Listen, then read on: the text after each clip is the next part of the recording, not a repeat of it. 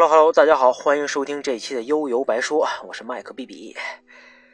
春节前啊，真是非常忙啊，真的有种这不到放假那一天啊就不能善罢甘休的一种感觉。你看我拖更的时间比原来都长了啊，不过就算是这样啊，我还是算是忙里偷闲啊，追了两部木村拓哉的作品，一部呢是《东京大饭店》，另外一部是《教场》，啊，再加上之前看过的《假面饭店》。检方的证人，啊，这个我对木村大神啊，好像又有了不一样的认识，啊，今天必须要在这儿跟大家分享一下。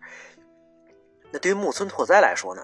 你看他演艺生涯长达得三十多年，啊，跨越了这么多时代，啊，难免被贴上各种各样的标签儿，啊，也经历过各种各样的事儿吧，啊，从小鲜肉、万人迷啊，中性化的代表。再到什么收视率之王啊，代言什么就火什么，演什么就火什么，啊，再到今天也逐渐变成中年实力派油腻大叔了，啊，这个过程啊，如果作为他的粉丝，你要是全程参与了，那一定会觉得非常奇妙，很玄幻，啊，因为在我看来，他现在的这人设啊，跟出道的时候相比，那可以说天差地别了吧，啊，当然了，你要是真追了这么多年啊，那现在肯定也已经变成大叔大妈了。肯定也特别能感同身受。我虽然特别喜欢日本文化呢，啊，但是作为一个摇滚金属乐的粉丝，啊，我一开始对木村拓哉这种偶像啊特别不屑，啊，要多不屑有多不屑，啊，你说你要是玩摇滚啊，这视觉系，那我也没话说。啊，你这不男不女的啊，男不男女不女，你就知道唱唱跳跳靠脸蛋吃饭的人，那有有什么的呀，对吧？你不就是工厂线，这个这工厂啊流水线造出来的明星吗？啊，当然人家啊也不需要我这种人评价啊，因为也就是在那个年代呢，他所在的这组合叫 SMAP，啊，这 SMAP 的歌曲在日本大街小巷传唱，他自己主演的影视剧收视率爆棚。啊，你看这比较有代表性的啊，像比较早的《悠长假期》啊，后来的《美丽人生》啊，《律政英雄》Hero 啊等等吧，反正都火爆一时。啊，还有种说法，就是他演哪个职业，哪个职业在日本社会就会得到关注，啊，立志从事这个职业的人也就会特别多啊，一堆人报名的。那就算他有这么多成就啊，反正我是不太感冒。就当他是日本娱乐圈的花瓶吧，啊，人气高，反正跟我也没什么关系。哎，直到啊一部作品的出现啊，让我在心态上可以说有了根本上的一个转变啊。这部日剧呢，就是《浮华世家》啊，当然又叫《华丽一族》。《浮华世家》这部剧啊不一般啊，它绝对是我自己内部这个内心啊日剧当中的神作啊。我还特别买了山崎丰子的这原著小说。那这部剧呢，应该是二零零七年的啊。那个时候木村拓哉大概三十出头啊，反正也三十多岁了啊，正是当打之年啊。也许啊，是我之前带着偏见啊，所以没怎么看过他拍的这个剧，所以导致有点孤陋寡闻啊。那看到木村拓哉在里边饰演的这少东家啊，腕表铁平，着实是吃了一大惊啊。啊，虽然看着是一表人才，挺帅气啊，但这哪里这这哪是我印象当中的偶像派是花瓶啊？啊，这分明就是赤裸裸的实力派啊！能把这种啊，你看这虽然有个混蛋爸爸在给自己不断制造磨难啊，但依然保持正直、坚韧、单纯啊、友善啊、亲和力啊、刚毅的这种伪光正的角色啊，展现的这么出彩啊，确实是不容易。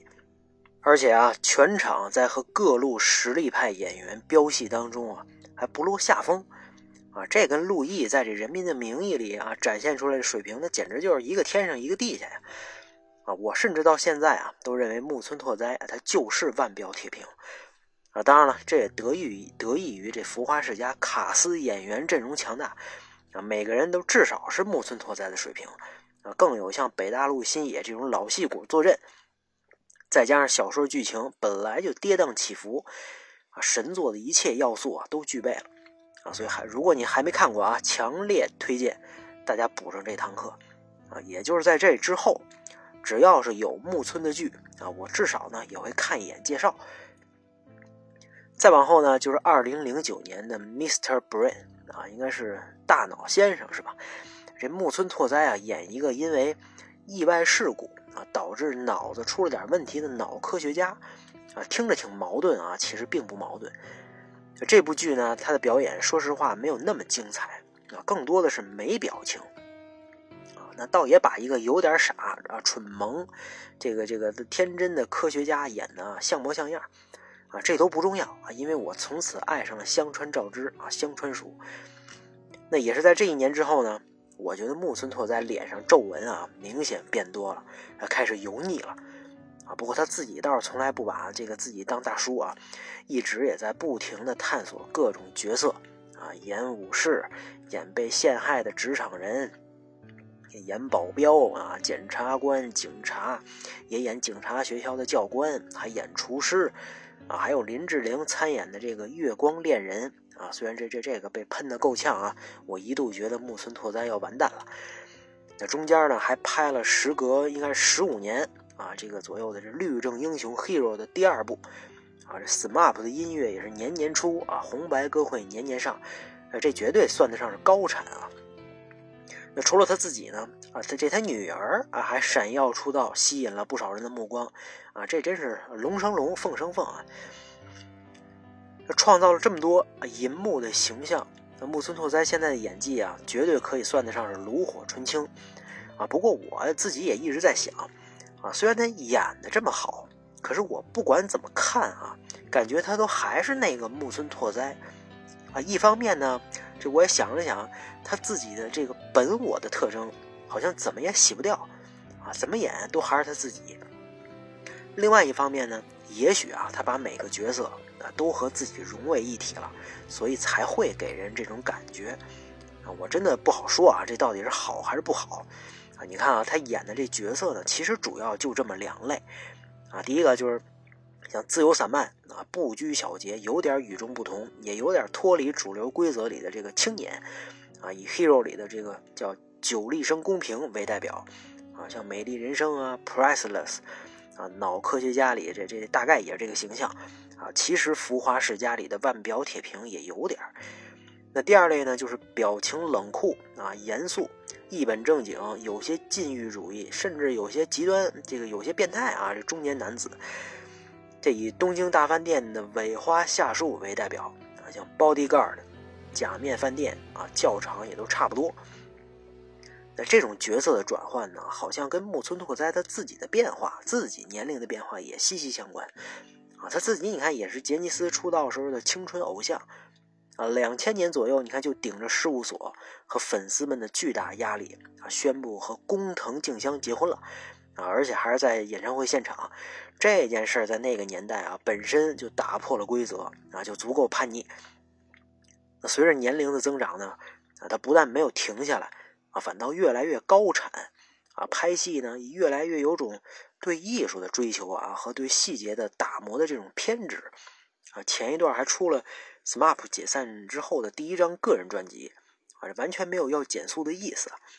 那他饰演的角色呢，也变成了这个严厉教导年轻人的刻薄变态大叔，啊，因为他把自己的经历可能也当成了最好的例子，啊，完全有实力，也有也有资格啊教导这些不知道天高地厚的年轻人。那经过几十年的磨练呢，在他身上好像已经能隐约看到匠人精神的感觉了。啊，这点既让人啊肃然起敬，有多少有些可怕，啊，就好像他在教场里的这个形象一样。那咱们经常说啊，这一辈子只专注做这一件事儿，啊，现在你看木村拓哉就走在这条路上，慢慢的呀就进入到了一个新的境界。那这时候肯定又有人会想到啊，这咱们的艺人应该如何如何，哎，咱们的演员应该如何如何，我倒没这意思啊。咱们没有就没有，没关系啊。这个外国有就够了。而且咱们其实以前啊自己也有。你像比如说，像很多人说刘德华啊，他就属于资质并不是特别突出啊，但是靠勤奋和数量取胜啊，拍了数不清的片子，也唱了无数首歌，你想不成长都难啊。哎，你看他最后也能成为演艺圈的图腾和大哥啊。那对于咱们老百姓来说呢，这资质平平获得成功啊，其实才是最有参考价值的啊。这那些天赋异禀啊，或者各种二代们啊，这实在是咱们攀不上的高枝啊。你弄不好还得摔下来。一步一个脚印呢，啊，脚踏实地啊，自己跟自己比啊，自己获得成长啊，其实这些听上去特别没劲的东西啊，这才是咱们应该关心的。就好像你看 NBA 这些超级球星们啊，各种炫酷屌炸天、美如画的表演，那当然是让人激动啊。可是那些拿着十天临时合同啊，随时可能被裁的小人物，那他们的酸甜苦辣呀，同样也值得咱们学习和尊重。那木村拓哉自己的作品呢，以后咱们有机会啊，再单聊。提前啊，先祝大家新春快乐吧！啊，二零二零，祝大家六六六！大家拜拜。